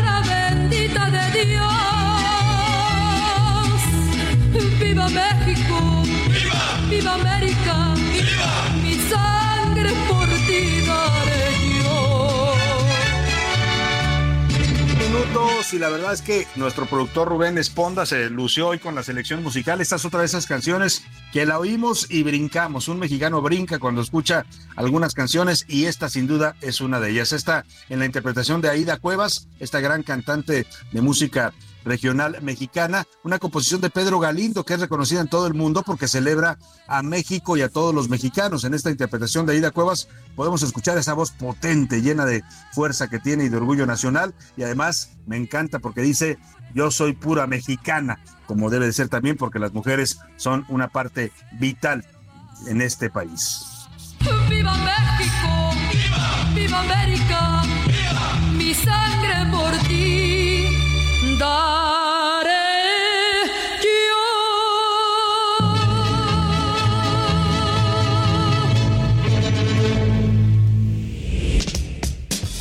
Los deportes en A la Una con Oscar Mota.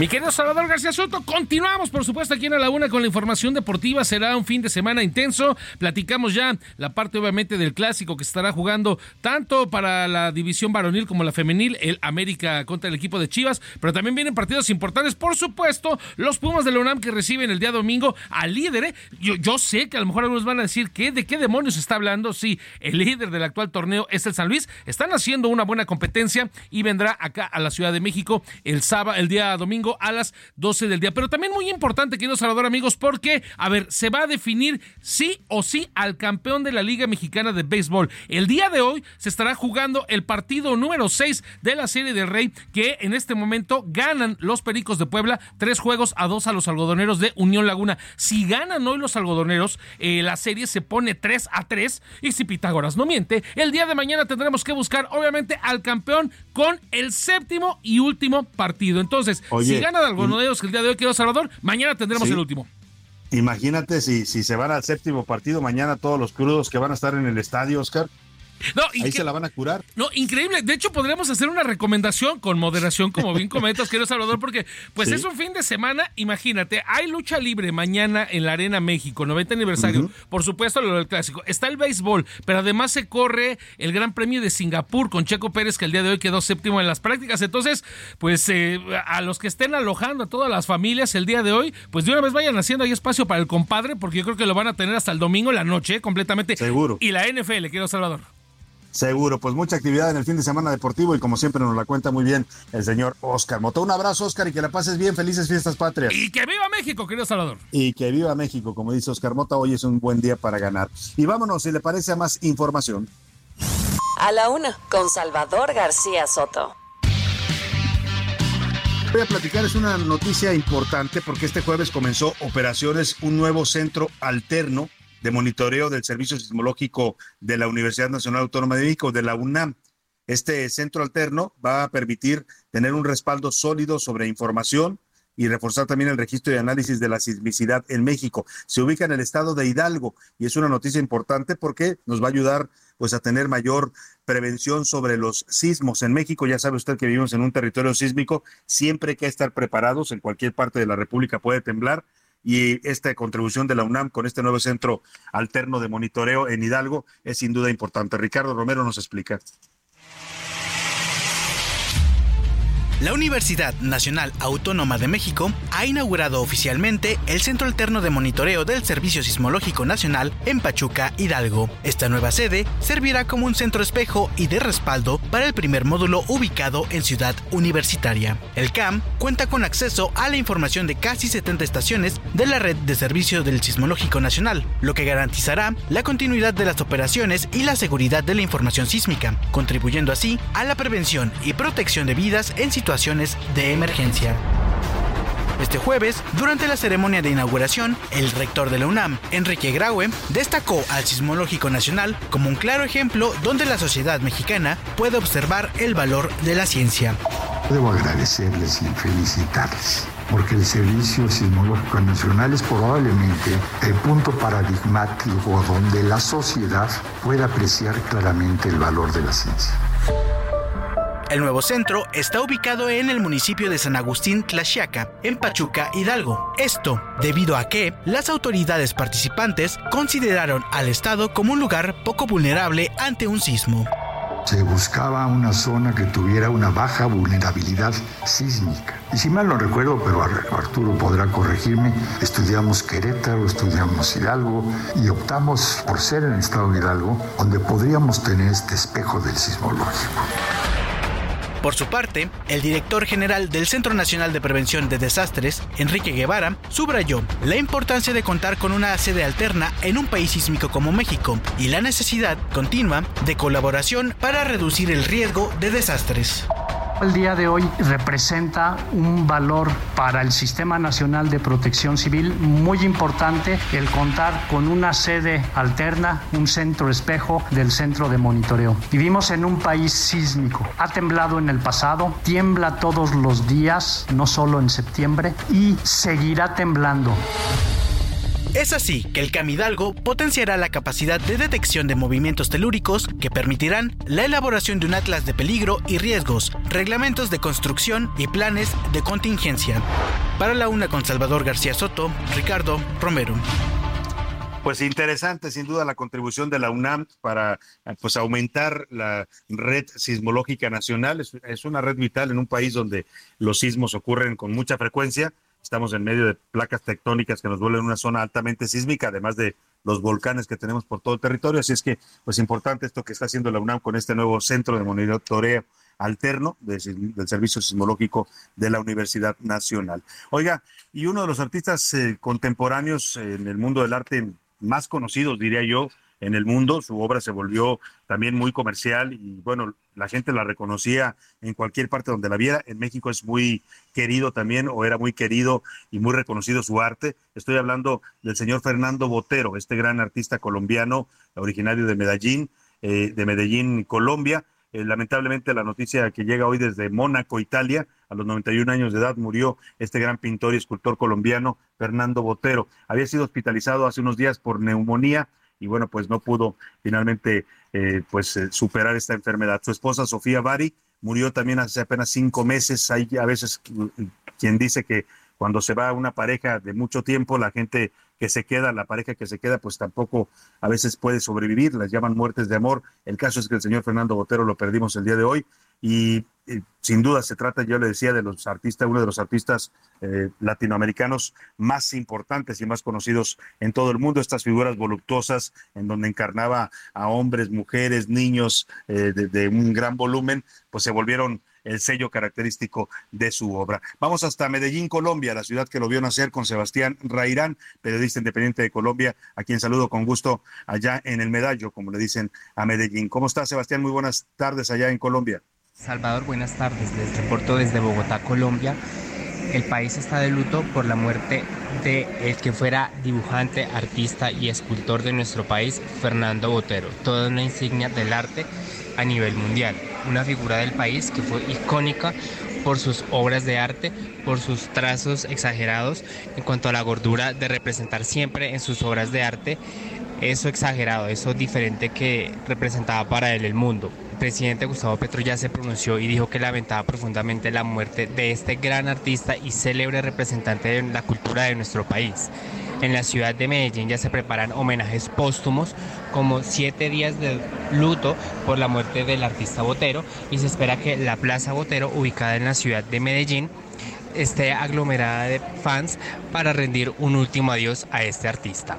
Reportó Sebastián Reirán, periodista independiente, para los amigos de México. Hasta pronto.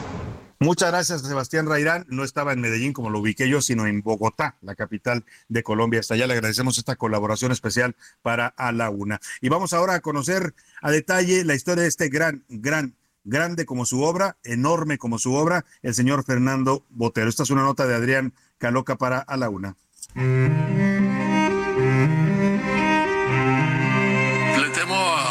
Seguir vivo sin poder pintar. Eso sí le temo. Que, me, que pueda tener algo que me impida pintar y seguir vivo, porque prefiero, si me pasa algo, que una vez me voy, porque yo sentado en una silla no, no, no me veo, no me veo. Fernando Botero Angulo falleció este viernes a los 91 años de edad en Mónaco, lugar donde residía.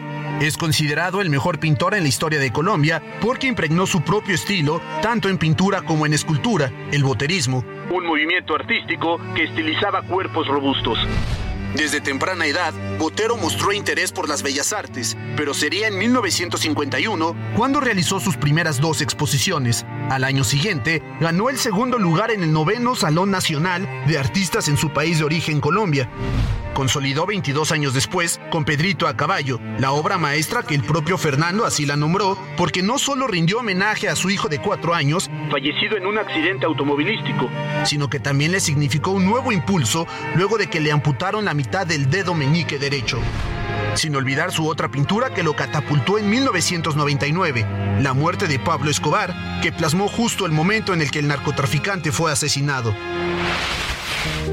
Durante su etapa en México, absorbió nuevas técnicas como el desbordante color implementado por Rufino Tamayo y, por supuesto, el muralismo mexicano que tanto le motivó de joven. La verdad es que yo tenía una gran conexión con México desde el principio porque la primera influencia que tuve fue del muralismo mexicano. No se hablaba de otra cosa en Colombia en los años 40. Fernando, quien fue distinguido en vida con la Cruz de Plata de la Orden de Boyacá y la Gran Cruz de la Orden de Isabel Católica, ha dejado un legado increíble con ventas récord para artistas plásticos contemporáneos y exhibiciones públicas en al menos 29 países. Descanse en paz, Fernando Botero. Adrián Caloca, Heraldo Media Group. Bueno, pues ahí está, eh, descanse en paz, Fernando Botero. Eh, sin duda, siendo un gran eh, pintor, escultor y un artista latinoamericano. Vámonos a escuchar a los curuleros que no se quieren quedar atrás. Pepe Navarro y Pepe Velarde también hicieron su canción de Viva México. ¿Por qué no? Esta es la versión de los curuleros de San Lázaro. Hermanos mexicanos, también los que están lejos, que pase lo que pase, aman a esta nación. Querido, lleno de balaceras, de desaparecidos, me parte el corazón. ¡Viva México! ¡Viva, ¡Viva México! ¡Viva! ¡Qué pueblo más luchador! ¡Viva México! ¡Viva, ¡Viva México! ¡Viva! Mi México te canto.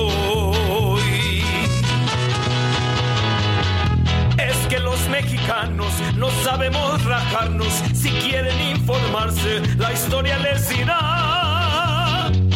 Gobiernos van y vienen, todos nos han fallado, pero nunca han podido con México acabar.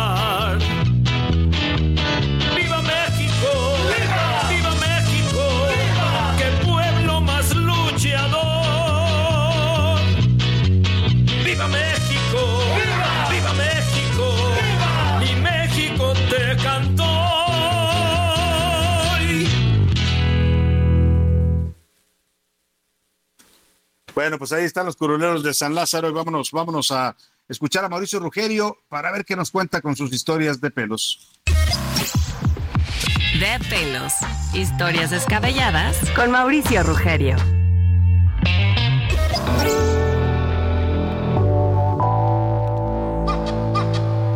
Mauricio Rugerio, ¿cómo estás? Bienvenido. Mi querido Salvador, qué gusto escucharte y más hoy en la noche del grito.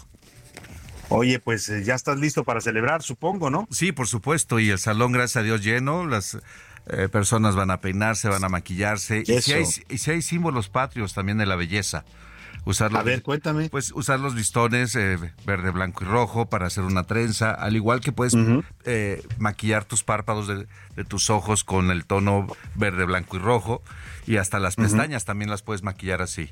Así es que Los es- moños mexicanos que se ponen los hombres también, ¿no? El moño mexicano que es muy bonito en, en la camisa. Sí, sobre todo eh, este orgullo, ¿no? Siendo mexicanos, el, el portar el- los colores patrios también son parte de, de- de la moda, de la tendencia y de lo que hoy se vive en esta noche en, en nuestra ciudad, en Oye, nuestro país. Mauricio, tú, tú eres un, estilista de reconocimiento internacional, has, has hecho eh, seminarios, pasarelas en varias partes del mundo. ¿Y qué se siente llegar a estos lugares y que te reconozcan como mexicano? Pues sí, eh, gracias por comentarlo. Eh, primero, nos siguen viendo como un país importante, sobre todo por la relación y la cercanía con los Estados Unidos. Y cuando hablas de México, regularmente en cualquier lugar eres bien recibido, Salvador. recuerdo ahora, hace no mucho estaba en Brasil y bueno, la gente se emocionó y nos puso música mexicana y literal el único representante en ese momento era un servidor. Igual Colombia, igual Colombia pasa lo mismo, igual pasa en Argentina, en diferentes ciudades la verdad es que eh, tenemos siempre cabida los mexicanos y nos reciben con, con mucho afecto y con mucho respeto. Tienes toda la razón. Cuando está uno en otro país y siempre que te preguntan de dónde es usted, de México, la gente siempre hace una expresión de alegría, ¿no? Como que nos ubican como gente alegre, gente afable, pues siempre te dicen, ah, mexicano. Yo recuerdo mucho una vez que tuve la oportunidad de ir a, Japón, que cuando les, te preguntaban de dónde eras, tú les decías México y los japoneses no pueden pronunciar la palabra México. Así por es. Su, por su idioma y te dicen, ah, México, México, México, ¿no? Algo así te dicen. bueno, Mauricio, ¿qué tema nos traes el día de hoy en materia de, cabello? Pues precisamente eso, Salvador, como, como el tema particularmente viendo a nuestros héroes eh, patrios, eh, me vino la referencia de don Miguel Hidalgo. ¿Y por qué? ¿Por qué Salvador? Porque don Miguel Hidalgo, pues como lo sabemos y lo hemos visto todos, era un hombre calvo. Una calvicie al 100%. Bueno, así no lo, así no lo pintaron, ¿no? Así lo pintaron, efectivamente. Y, la referencia es, Salvador, porque en la actualidad los hombres se siguen preocupando mucho por su caída de cabello. Muchos creen que por su abuelo su padre fue calvo, ellos también. Y, y, sí está la referencia eh, genética, pero no, no en el tema del cabello. Fíjate que hay estudios que nos dicen que no necesariamente porque tu abuelo o tu padre sea calvo, tú también lo vas a hacer. Claro. Entonces es un tema de identificar en qué momento de la vida, Salvador. Precisamente cuando está este cambio, particularmente nosotros los, los hombres, de, de, la adolescencia a la parte adulta. Ahí es donde hay un manifiesto a nivel hormonal donde sí se genera una caída excesiva y si se logra detectar a tiempo, hay ahora eh, ciertos activos que nos van a ayudar a fortalecerlo y no quedarnos eh, con una calvicie total o permanente como en este caso era don Miguel Hidalgo y Costilla. No, no, no queremos parecernos a don Miguel Hidalgo, ¿no? Ese es el look menos buscado en estas épocas de fiestas patrias. Pero, oye, es que tocas uno de los temas, yo diría que los de, los miedos de los hombres cuando empezamos a madurar, Mauricio, este es uno de los de los grandes miedos, ¿no? A cualquier hombre le da temor y quedarse calvo cuando empieza a saber que el cabello se adelgaza, que se empiezan a abrir huecos, entramos en pánico. Así es, Salvador. Fíjate que qué bueno que lo dices venimos, sobre todo las generaciones de los años 70, eh, 60, con, con vivencias que no nos dieron confianza, que nos timaron, que, nos engañaron. Había quien te decía que te pusiera chile o casi, ah, casi la, popó de la vaca en la cabeza. Casi que te hicieras una salsa en la cabeza, ¿no? Exactamente. chile y tomate y cebolla. Sí, y la broma era que, te tenía la, caída del cabello, pues era la resigna, ¿no? Más bien la resignación. Entonces, hoy, hoy los tiempos ya cambiaron, Salvador. Hoy la medicina avanzado mucho. Hoy la ciencia también para cuidar el cabello ha generado nuevas formas y yo quiero decirle sobre todo a tus radioescuchas que sí hay manera de recuperar su cabello. A ver, y yo les quiero decir, no es, no es, no es comercial, pero Mauricio Rogerio, eh, ahora que mencionabas que estuviste en Brasil, estás, estás trayendo desde Brasil unos productos, eh, una marca en particular que, que la verdad es que lo hemos visto con gente de aquí, incluso del equipo de la Laguna. No voy a dar nombres para que no se ofenda Iván Márquez, pero gente que Iván Márquez es un jovencito, la verdad tiene veintitantos años, pero él por cuestiones hereditarias traía cuando llegó con nosotros un problema pues de calvicie prematura y, la verdad es que lo fue contigo y ahí lo tienes documentado con fotos antes y después. Estos productos de verdad logran que se regenere el cabello. No, no es un producto milagroso, hay que decirlo, Mauricio, porque lo decías tú bien. Eh, hay muchos de esos productos en el mercado que te ofrecen que te van a sacar el cabello y lo único que te sacan es el dinero. Así es. Pero eh, estos, estos en particular, yo sí he visto en casos específicos eh, de personas que pueden recuperar todavía parte de su cabello. Total y absolutamente. Fíjate que esta compañía que bien mencionas hace una labor social en Brasil y va a hospitales de oncología a regalar este activo Por lo tanto, mm, sabemos que cuando estás en un tratamiento de quimio, por ejemplo, quimioterapia, hay una caída total o, o, absoluta del cabello. Bueno, con estos activos, o uno, o se retiene un poco más este proceso de caída, o cuando ya eh, recupera la salud el, el, paciente, logra recuperar al 100% y muy fuerte su cabello. Así es que sí hay herramientas, sí hay activos, sí hay tecnología que hoy a las personas que tienen poco cabello les puede ayudar a fortalecerlo uh -huh. y a que les crezca más. Sin duda alguna. Bueno, pues si usted tiene algunos temas de, calvicie prematura, está preocupado porque el cabello se le adelgaza mucho, eh, se le ven esos huequitos incómodos, pues dése una vuelta ahí con Mauricio Rugerio a su salón. Eh, ¿Dónde pueden contactarte, Mauricio, para la gente que quiera ir a conocer estos productos brasileños que estás eh, ofreciendo aquí en México? Sí, con gusto. Estamos eh, en Instagram y estamos en Facebook como Staff M Lounge o Staff M. Staff como equipo de trabajo STAWFM y nuestra ubicación está en la calle de San Borja, en el 1030, en la colonia del Valle, aquí en el centro de la Ciudad pues de México. Está. Ahí puede ir usted a buscar a Mauricio Rugerio y si llega y le dice que va que lo escuchó en a la una, pues seguramente a Mauricio le va a dar algo especial. un muy buen descuento. Así es, un trato especial. Mauricio, te mando un abrazo. Igual para ti, Salvador. Patres. Igual, bonita tarde. Hasta luego.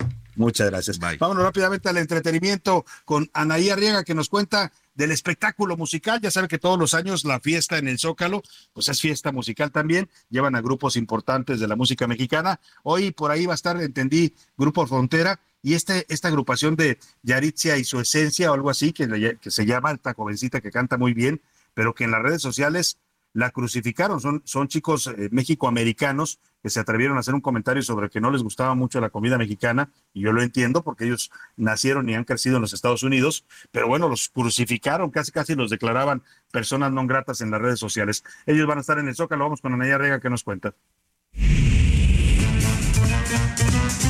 El entretenimiento con Anaí Arriaga.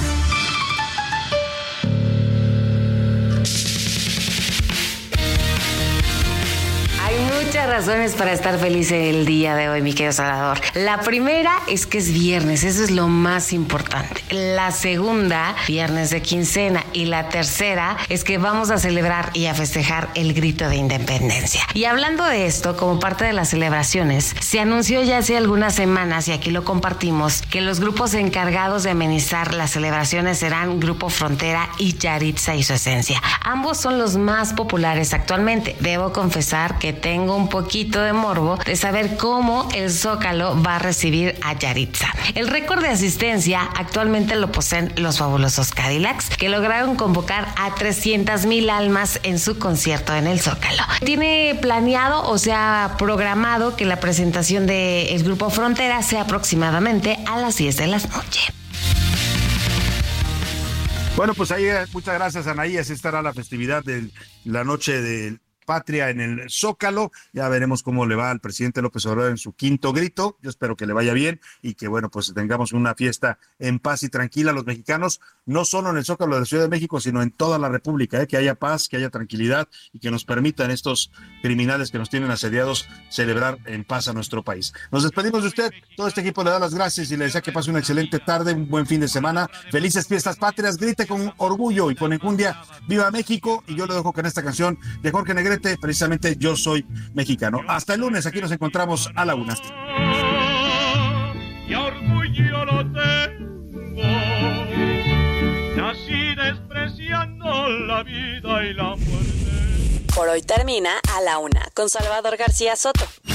El espacio que te escucha, acompaña e informa. A la una con Salvador García Soto.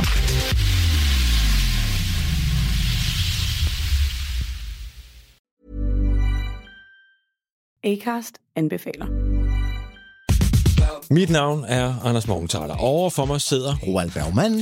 Vi har lavet en ny podcast, der hedder Dopaminklubben. Og Dopaminklubben er en klub, hvor ADHD er fucking sjovt, og hvor det griner. Det behøver ikke at være super alvorligt. Vi er skide trætte af alle de der podcasts, der forklarer mig nederen der. Vi gør grin med vores ADHD. Mulig ADHD. Ja, vi udreder mig, fordi nogen siger, at jeg har det. Jeg ved det ikke rigtigt, det finder vi ud af. Vi har i hvert fald lavet vedmål. Ind og lyt til Dopaminklubben. Hver uge udkommer vi.